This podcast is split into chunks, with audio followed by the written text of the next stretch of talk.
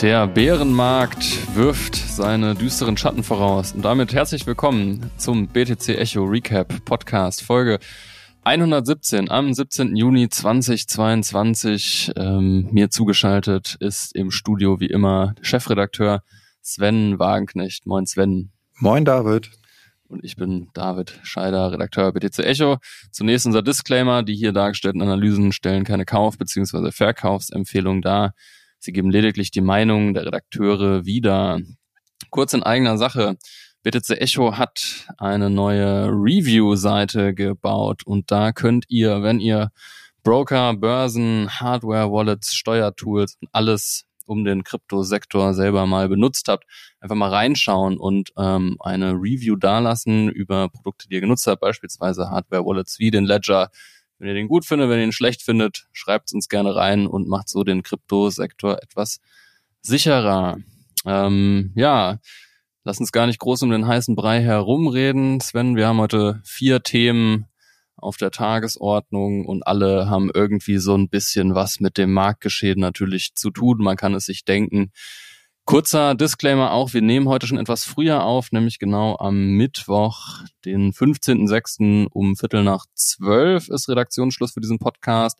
Das heißt, was alles jetzt zwischen Aufnahme und Ausstrahlung am Freitag wie immer passiert, ähm, wird jetzt nicht mehr eingebaut. Trotzdem vier Themen, die alle ziemlich spannend sind. Wir sprechen über Celsius, ein Landingdienst, der ähm, Auszahlung unterbunden hat. Warum das so ist, äh, dazu später auch mehr. Dann gibt es wieder Neues aus dem EU-Parlament, nämlich aus dem Trilog der Mika-Verhandlungen. Mika steht für Markets in Crypto Assets und da war ja eigentlich ursprünglich das Bitcoin-Verbot komplett vom Tisch. Jetzt hat aber irgendwie eine Fraktion aus den altbekannten Sozialdemokraten, Linken und Grünen das wohl wieder ins Spiel gebracht. Ähm, da holen wir euch auch nachher ab. Es gibt leider auch Neues äh, aus der Stablecoin-Front. Genauer gesagt, algorithmische Stablecoins haben es dieser Tage schwierig. Jetzt scheint es den Tron-Stablecoin zu treffen, der unter einem US-Dollar handelt. Wir starten aber rein mit ähm, auch einer wohl bärenmarktbedingten Entlassungswelle bei Coinbase, oder Sven, hat das mit dem Bärenmarkt zu tun? Definitiv. Diese Entlassungswelle hat diese Woche nochmal so richtig durchgeschlagen. Also wir waren schon dran gewöhnt in den letzten Wochen von Fintechs solche Nachrichten zu erhalten, aber diesmal sind es wirklich die ganz, ganz großen Crypto-Unicorns. Also Coinbase ist hier zu nennen, Crypto.com, aber auch eine BlockFi. Also wirklich Unternehmen, die für, ja, für, für Erfolg, für Milliardenumsätze stehen, für Milliardenbewertungen. Und ähm, bei Coinbase sind es jetzt um die 1100 Menschen, die entlassen werden, bei Crypto.com 260 Mitarbeiter und bei BlockFi sollen es 170 Mitarbeiter sein. Das ist echt schon eine ganze, ganze Menge und wir alle können uns dabei denken, das bleibt ja nicht dabei. Und grundsätzlich vorab habe ich erstmal natürlich Verständnis dafür, wenn ein Unternehmen eine Schieflage gerät, gerade in Zeiten wie diesen, dann ist es oft das letzte Mittel, um den Fortbestand zu sichern und auch die anderen Arbeitsplätze ja, Menschen zu entlassen. Das ist sehr, sehr schlimm, wenn sowas passiert. Das ist ähm, ja sehr traurig, aber es muss manchmal einfach sein. Allerdings, und da habe ich echt ein Problem mit, das ist, wenn Unternehmen, und das ist leider so passiert, mit Geld um sich werfen im Vorhinein, nicht verantwortungsvoll mit dem Kapital, was sie oftmals ja von Investoren auch erhalten haben, damit nicht umgehen. Und das trifft meiner Meinung nach gerade bei den genannten eben auch zu. Ähm, erinnern wir uns hier an die ganzen Sponsorenverträge. Eine Crypto.com ist Hauptsponsor bei der FIFA. Wir haben beim Super Bowl, diesem riesen Giga-Event in den USA, wo ähm, die teuersten äh, Werbeeinblendungen äh, sind, also wo Werbung am teuersten ist. Auch viele Kryptounternehmen gesehen, wie Coinbase zum Beispiel. Ähm, dann gibt es aber auch so Sachen wie jetzt irgendwie eine Bybit, auch eine Kryptobörse, die hat für 150 Millionen US-Dollar einen Sponsorenvertrag mit dem Red Bull Rennstall abgeschlossen. Generell, also die meisten äh, Formel 1 Rennställe haben Kryptosponsoren. Da sind also hunderte Millionen geflossen in den letzten Monaten. Und ähm, das finde ich ist einfach mit Verlaub asozial. Das muss ich einfach so sagen, wenn man hunderte Millionen rausbläht für die teuersten Werbeplätze auf dieser Welt, um allen zu zeigen, wie toll man ist, wie groß man ist, um dann aber jetzt so schnell dann die Leute entlässt. Hätte man dieses Geld nicht für diese exorbitanten Sponsorenverträge rausgeballert, hätte man dieses Geld nehmen können, um mehr Menschen sozusagen jetzt ja zu finanzieren, die Arbeitsplätze aufrecht zu erhalten. Ne, wir denken, wenn wir 150 Millionen mal einfach mal nehmen als so eine Größe für so einen äh, Formel-1-Stil, naja, wenn jetzt ein Mitarbeiter im Schnitt Kosten von 100.000 US-Dollar verursacht, dann kann man sich ausrechnen, wie viele Arbeitsplätze mit diesem Geld jetzt für mehrere Monate, gar Jahre durchfinanziert werden können. Das ist wirklich ein Vorwurf, den ich hier mache. Es wirft ein sehr negatives Licht auf den gesamten Sektor, weil das zeigt mal wieder, schaut mal her, der Kryptosektor, wie unreif der ist, wie aufgeblasen der ist. So ein bisschen wie Halbstarke, die mit Champagnerflaschen durch den Club rennen und auf dicke Hose machen und dann eben ja einfach nicht verantwortungsvoll mit dem Geld umgehen. Und ähm, das, das kreide ich diesen Unternehmen wirklich an, da die meisten Startups, die meisten Unternehmen sehr wohl ja verantwortungsvoll umgehen, die sehr wohl versuchen, die Mitarbeiter zu halten, bis es eben nicht mehr geht. Und das wirft, wie gesagt, äh, auch, für, für die tut es mir dann auch leid, für diese äh, vernünftig wirtschaften und äh, Unternehmen, ähm, wenn solche Krypto-Unicorns, die auch eine gewisse Vorbildfunktion haben, meiner Meinung nach. Ich meine, Coinbase ist einer mit die größte äh, börsennotierte Aktiengesellschaft aus dem Kryptobereich. Da schauen alle drauf, ja. Das ist der Wert schlechthin. Und ähm, dann zu sagen, der Brian Armstrong, ja, tut mir leid, jetzt 18 Prozent sind das nämlich des Unternehmens müssen entlassen werden, aber beim Super Bowl einen auf dicke Hose machen, das ist kein kluges Marketing, das ist stumpfes Marketing für mich und daher verurteile ich das sehr, sehr stark. Aber ich möchte mich jetzt auch gar nicht weiter aufregen. Ich glaube, das ist, meine Meinung ist ja sehr klar geworden. Ja, ich, was ich jetzt auch nicht so richtig verstehe, es ist ja nicht der erste Bärenmarkt im Kryptosektor. Also eine Coinbase ist ja auch schon ein Unternehmen, was einige Zeit am Markt ist. Es ist ja nicht so, dass die überhaupt nicht wissen, dass der Kryptomarkt auch mal nach unten gehen kann. Das war schon immer so und es hat sich auch angebahnt, dass im makroökonomischen Umfeld alles äh, Überhitzung entgegenläuft und dass dann auch Bitcoin nicht ohne Probleme da durchkommen würde. Sollte eigentlich so ein Brian Armstrong, der so eine Art Krypto-Bitcoin-Urgestein ist, eigentlich hätte klar sein müssen. Und da hätte man entsprechend auch planen müssen. Das ist ein guter Punkt, David, den du sagst. Wir befinden uns in einer Branche, die ist super jung, super risikoreich, super volatil. Wir stehen ja, das sind ja keine Hersteller von, von äh, Rasenmähern oder so, keine Ahnung, wo du jetzt irgendwie so ein Jahrzehnt ein klares Geschäft hast, sondern das ist eben extremst anfällig für solche Sachen, die eher für solche Krisen, auch, auch für Blasen und so weiter und so fort. Und da muss man, wenn man das Geld hat, und das Geld haben sie alle gehabt, da kann sich keiner von denen rausreden, da muss man da auch entsprechend gerüstet sein für solche Zeiten. Und äh, wer das nicht ist, der hat Fehler begangen ganz, ganz klar.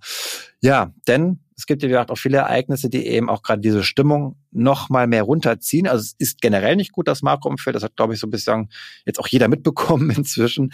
Nicht durch unsere letzten Podcasts, nur man liest es ja auch überall in der Zeitung. Aber jetzt kommt noch mal was hinzu, eine Art, ich nenne es mal, ja, so Platzen vielleicht von der Kreditblase oder auf jeden Fall, jetzt steht Celsius. Das ist so ein Lending-Anbieter, der steht da im Mittelpunkt dieses ja Zusammenbruchs, kann man sagen, eines ganzen DeFi-Sektors und da, David, da würde ich dich bitten, uns einmal abzuholen, das einzuordnen. Was ist da jetzt genau passiert? Warum ist das so schlimm? Ja, als ich mir das angeguckt habe, hat mich so böse Erinnerungen ein bisschen an 2008, an die, an die Bankenkrise, an die Subprime-Krise ereilt. Also es scheint sich fast so ein bisschen zu wiederholen, leider im Kryptosektor.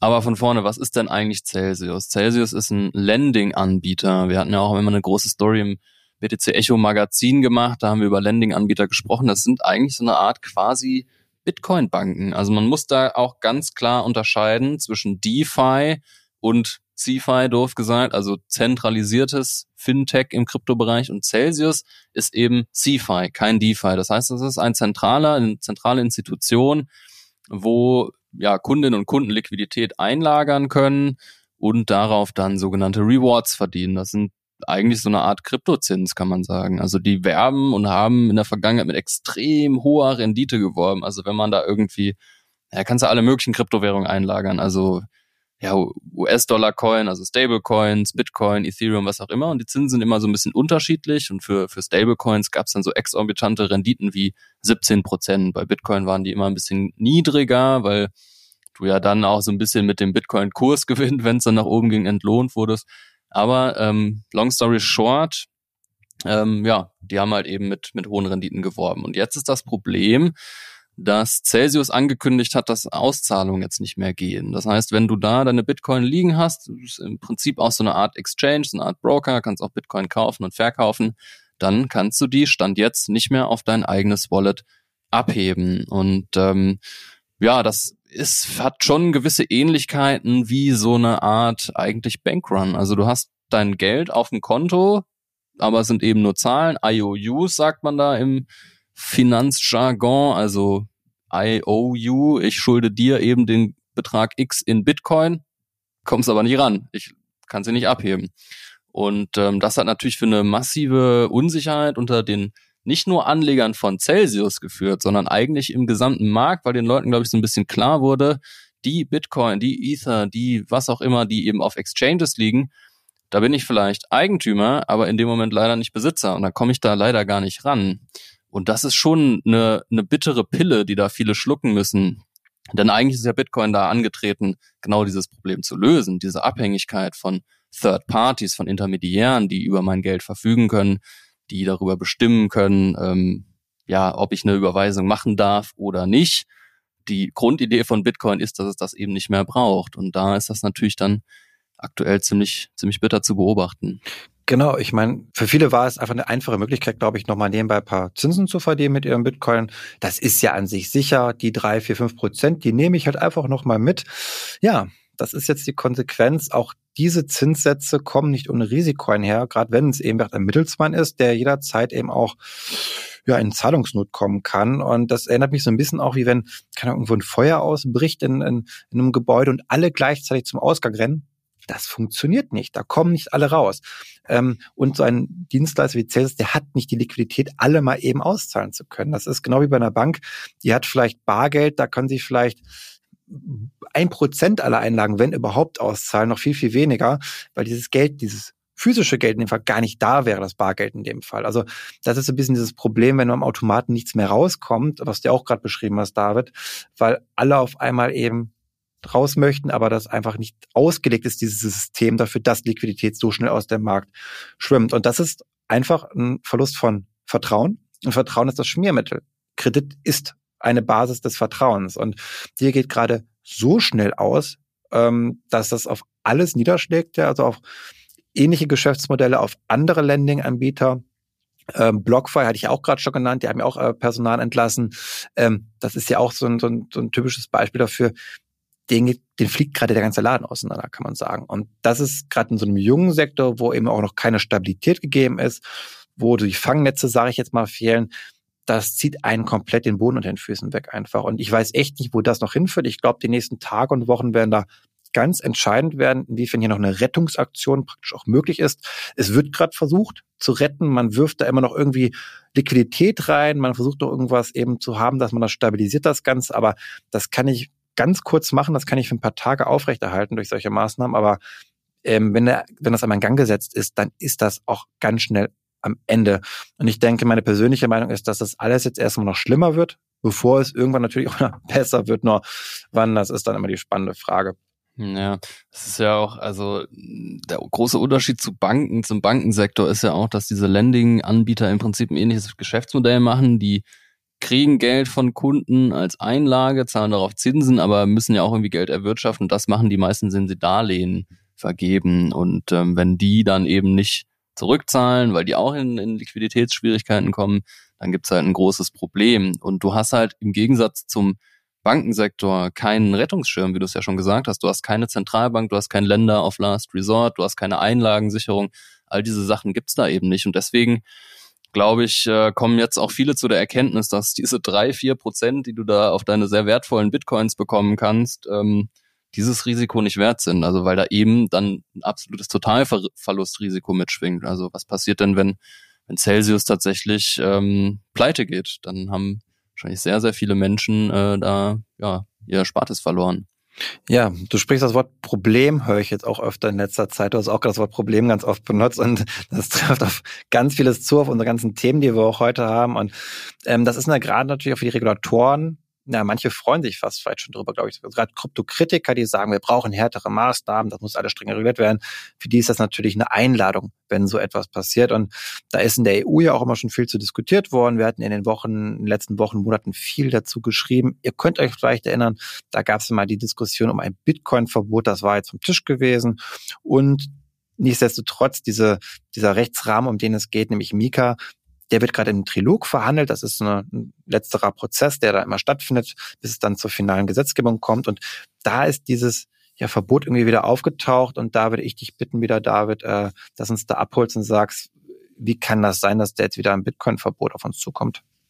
Ja, da waren äh, die, die Verbotsfraktion um die Grünen, Linken und Sozialdemokraten, die ja auch schon im Parlament äh, dieses Bitcoin-Verbot eben auf den Tisch gebracht haben, so ein bisschen sneaky und haben das durch die Hintertür äh, wieder eingebaut. Also ein bisschen anderer Wortlaut. Der Kollege Daniel Hottmann hat da auch gestern mit einem Insider telefoniert und hatte auch Einblick in den Gesetzestext. Und da heißt es jetzt nun, dass ähm, eben e Dienstleister in der EU, es geht immer, also Mika reguliert ja eigentlich die Kryptodienstleister in der EU, also doof gesagt Exchanges wie was auch immer Bitpanda oder Bitcoin.de oder sonst wie. Und die müssen eben jetzt ähm, nachweisen, beziehungsweise die Kryptoprojekte, die sie anbieten, müssen nachweisen, dass in dem White Paper generelle Informationen zu Umwelt- und Klimaauswirkungen eines jeden Konsensmechanismus erbracht werden. Und das ist natürlich ähm, wenn man so ein bisschen die Geschichte kennt und auch sich äh, damit auseinandergesetzt hat, was die Akteure, also das sind ja dann in der Regel Schattenberichterstatter, Berichterstatter von den Parlamentsfraktionen so von Bitcoin halten, dann ähm, kann damit eigentlich nur gemeint sein, dass der Proof-of-Work-Mechanismus da wieder ein Dorn im Auge ist und dass der ja diesen äh, generellen Umwelt- und Klimaauswirkungen eben dann nicht Genüge trägt. Und da war ganz oft schon die Debatte, dass dann eben Bitcoin auf Proof of Stake umstellen muss. Also ich will da jetzt auch gar nicht zu viel reininterpretieren. Ich finde das einfach nur interessant, dass ähm, eigentlich das EU-Parlament sich auf einen Mika-Entwurf geeinigt hatte, der eben diese ähm, Mindeststandards nicht vorsieht, also Proof of Work nicht gleichsetzt mit ähm, Umweltzerstörung oder eben Klimawandel, was es ja de facto nicht ist, ähm, wenn eben Bitcoin einen grünen Strom benutzt und jetzt taucht das wieder auf. Also das ist jetzt ein Prozess, der da immer noch in Gange ist. Also ähm, wir können jetzt erstmal nur berichten und gucken, wie es sich entwickelt und da Stimmen einholen. Ähm, genau, und das ist eben jetzt in dieser, in dieser Trilogphase zwischen Parlament, EU-Kommission und EU-Rat. Ja, man ist so ein bisschen ungläubig manchmal, dass es eigentlich vergessen ist schon alles und es immer, immer wieder auftaucht. Man denkt, die Leute müssen es irgendwann mal verstanden haben.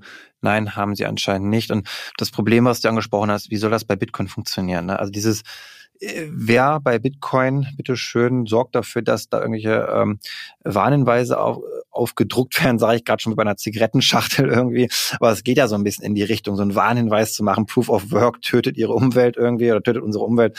Ähm, also das ist wirklich ein bisschen absurd wieder und damit wird die armen Dienstleister, die jetzt hier in Deutschland eben oder in der EU ähm, ihr Geschäft machen wollen, damit wieder so massiv an den Rand zu drängen, wettbewerbsnachteilig, denn der Kryptomarkt, der ist nun mal wirklich international. Da gibt es genug andere Alternativen im Ausland. Äh, um das jetzt hier so wieder zu schwächen, diesen gesamten Sektor mit so einer ja geforderten Maßnahme zumindest, so auch da muss man schauen, was am Ende wirklich passiert natürlich. Ne?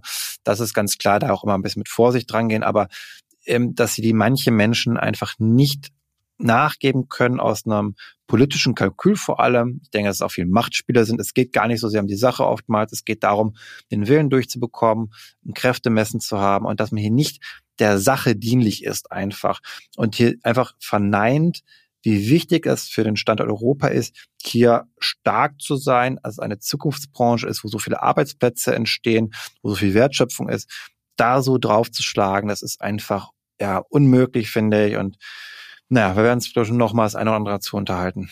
Ja, vor allem, weil ähm, da auch die Forderung ist, dass das im White Paper stehen muss. Also das White Paper 2008 wurde von Satoshi Nakamoto veröffentlicht, von dem bis heute keiner weiß, wer es war, ob es eine Gruppe war oder sonst wie. Da, also das ist auch so dezentral gehostet, du kannst da nicht ins PDF reingehen und äh, erklären, wie viel Strom Proof of Work möglicherweise irgendwann mal verwenden wird. Das ist halt vollkommen an der Realität vorbei reguliert, würde ich mal sagen. Es ist ähnlich wie wenn du jetzt irgendwie in die Bibel reingehst und sagst, da ist irgendwie Vergewaltigung und Mord drin, das wollen wir aber nicht, äh, deswegen müssen wir die jetzt ändern.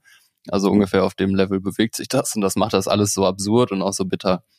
Ja, auf jeden Fall. Ja, absurd und bitter sind aber auch gerade andere Stablecoin-Projekte, die ja so ein bisschen Gefahr laufen, zum neuen Terra Luna zu werden. Da gibt's verschiedene eben mit spannenden Mechanismen, die gerade so ein bisschen unter Druck kommen. Unter anderem Tron ist da so ein heißer Kandidat. Ähm, David, ähm, wie schaut's denn aus? Ist der noch eins zu eins mit dem US-Dollar gerade gebunden? Klappt die Bindung? Hm, schlechte Nachrichten, Sven. Aktuell sieht es eher so aus, als würde Tron ein ähnliches Schicksal ereignen wie unser altbekanntes Terra-Ökosystem. Tatsächlich funktionieren die recht ähnlich. Also Tron hat auch einen algorithmisch abgesicherten Stablecoin gebaut. Der heißt natürlich Tron USD, kurz USDD, und der soll eigentlich immer einen Dollar wert sein. Und das ist durch so einen ähnlichen ähm, Algorithmus abgedeckt, der dann auch so Arbitrage ähm, Handlungen macht, eben mit, mit dem Tron-Ökosystem in der Tron DAO. Und das hat bisher eigentlich gut funktioniert, aber der Stresstest des Bärenmarktes, der sucht jetzt auch Tron Stablecoin heim und aktuell, wie gesagt, handelt ein Tron USD bei 0,96, habe ich vor einer halben Stunde geguckt, also ist da schon vier Prozent äh, unter Soll und das mm, ist so vielleicht ein bisschen die Ruhe vorm Sturm. Also Tron hat jetzt nochmal richtig viel Liquidität reingegeben, um den abzusichern. Ähm, aber ja, also so ähnlich war das leider bei Terra auch, dass es so immer mal wieder so unter, knapp unter dem Dollar gehandelt hat und irgendwann ist das Projekt halt leider komplett abgerauscht. Also nochmal, will jetzt den Teufel nicht an die Wand malen, aber ich persönlich würde aktuell die Finger von diesem Stablecoin lassen. Ja, ich meine, das Ganze auf einer Metaebene, aber wenn man es mal bei Celsius sieht, jetzt bei äh, Terra Luna gesehen hat, jetzt bei Tron sieht, es geht ja vor allem darum, dass Liquidität nachgeschossen werden muss, weil diese Deckung eben nicht ausreicht. Ich glaube, da ist das Learning, glaube ich, bei sehr vielen sehr groß gerade, sehr schnell, sehr hoch, der hohe Lernkurve ist gerade sehr steil, ähm, nämlich festzustellen, dass man diese Deckung auch wirklich hinterfragen muss immer. Das ist immer so, ja, wir haben da einen Stablecoin und der ist sicher gedeckt und dann viele hinterfragen das gar nicht und sagen, das wird dann schon so sein. Und genau das merken wir gerade, wie unsicher diese Deckung ist. Und das erinnert mich auch da wieder so ein bisschen, du hast am Anfang das schon mal darauf angesprochen, äh, in die Finanzkrise 2008. Denn was haben wir da gehabt? Da haben wir Subprime-Verbriefungen gehabt. Die wurden von den Ratingbehörden mit einem AAA-Rating bewertet. Das heißt, super sicher, gar kein Ausfallrisiko. Die Realität war aber, das, was drin war, das war eher so Triple C, das war eher so Ramschniveau, entsprechend hoch ausfallgefährdet. Und exakt diese Erkenntnis, wie aus der Finanzkrise, finde ich, die sehen wir gerade bei den Stablecoins unter anderem, weil es ja auch eigentlich eine Derivatisierung ist, also dass da Dinge drin sind, die überhaupt nicht Triple A sind, auch wenn alle denken, ja, das ist halt wie ein US-Dollar. Nein, ist es nicht. Es ist ein Versuch, den US-Dollar nachzubilden. Das geht halt gut, solange schönes Wetter ist und wenn dann der Sturm kommt, dann zeigt sich wirklich, wer dazu in der Lage ist. Und ähm, ja, ich habe die Befürchtung, dass das auch noch weiter treffen kann, weil wenn es einmal im Gang gesetzt ist, ist es ja wie ein Dominoeffekt. Das ist ja, ist alle ist ja interdependent. Alles hängt mit allem zusammen in so einem Markt. Also das ist wie bei den Banken damals gewesen. Wenn die eine Bank fällt, dann fallen auch die anderen Banken schnell. Die müssen dann gerettet werden. Nur wie auch diesmal, es gibt da keinen Staat, der da zur Rettung kommt. Und das ist auch so ein bisschen anderer Vergleich, wer wenn jetzt eben der Immobilienwert sinkt, man hat ein Haus gekauft und dann kommt der Brief von der Bank, ja, lieber Herr Müller, Ihr Haus ist leider über 20 Prozent im Wert gefallen. Wir bitten Sie jetzt entsprechend nachzuschießen, damit wir eben genug Sicherheiten haben für Ihr Haus. Das ist eigentlich das, was man auch gerade eigentlich überall sieht im Kryptobereich und weil da viele Menschen überhebelt sind. Die wollten nicht so viel Sicherheit reingeben, weil das kostet ja Geld, diese Hinterlegung. Lieber sparsam sein. Ja, das fliegt einem jetzt um die Ohren. Äh, bei diesem Sturm, den wir jetzt gerade alle haben. Und das wird auch da, glaube ich, noch nicht sein Ende gefunden haben. Ja, es ist wie so eine Art kreative Zerstörung, so eine Creative Destruction, so hart das klingt. Und für den einzelnen Anleger ist das, muss man ja auch so sagen, häufig mit persönlichen Schicksalen eben verbunden. Und da verlieren Menschen leider wirklich viel Geld. Deswegen kann man, um was Positives daraus zu ziehen, nur sagen, ähm, sowas passiert dann hoffentlich eben auch immer nur einmal und der Kryptosektor lernt da eben draus. Und agiert dann eben nachhaltiger, seien es eben dann die dezentralen äh, Organisationen, seien es eben Kryptobörsen wie Coinbase.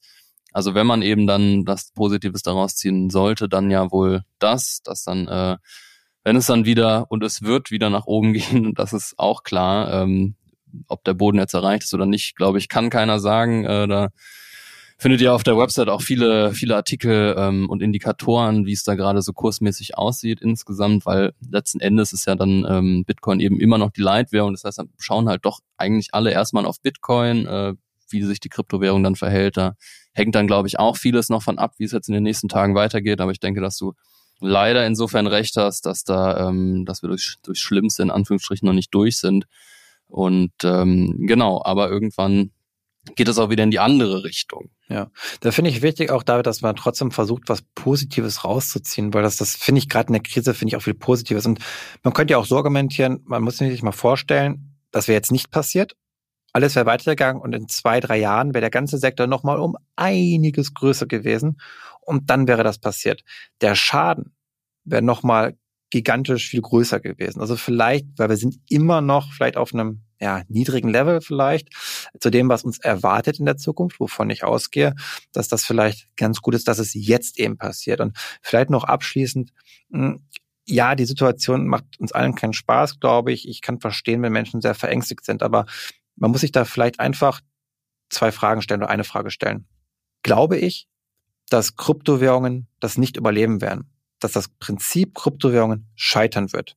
Wenn ich zu dieser Annahme komme, kann man ja haben, okay, dann ist es sicherlich richtig, jetzt auch alles zu verkaufen, wenn das die Annahme ist. Aber wenn ich glaube, dass es Kryptowährungen in Zukunft noch geben wird, wenn dieser Sektor ja auch in zwei, drei, vier, fünf, sieben, acht, neun Jahren weiter wachsen wird, es seine Relevanz hat, äh, seine Bedeutung hat, nun ja, was heißt das für mich? Dann heißt es für mich jetzt eigentlich äh, nicht zu verkaufen, sondern eher zu überlegen, was hat zu sehr auf die Nase bekommen, welches Protokoll, welches Unternehmen, was eigentlich echt schon weit ist mit seiner Dienstleistung, was eigentlich echt schon cooles Produkt hat, wird jetzt mit runtergezogen und sich dann diese ja, Perlen rauszupicken, die eben ungerechtfertigt oder zu massiv abgestraft werden.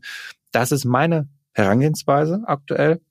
Denn ich glaube nicht im okay, ich arbeite bei BTC Echo, das wäre jetzt auch sehr, sehr schlecht, gerade wenn ich zu der Einschätzung kommen würde, dass Kryptowährungen eine kurze temporäre Phase nur waren, ein Hype, der jetzt komplett zum Erliegen äh, geht, dass alles auf Null fällt.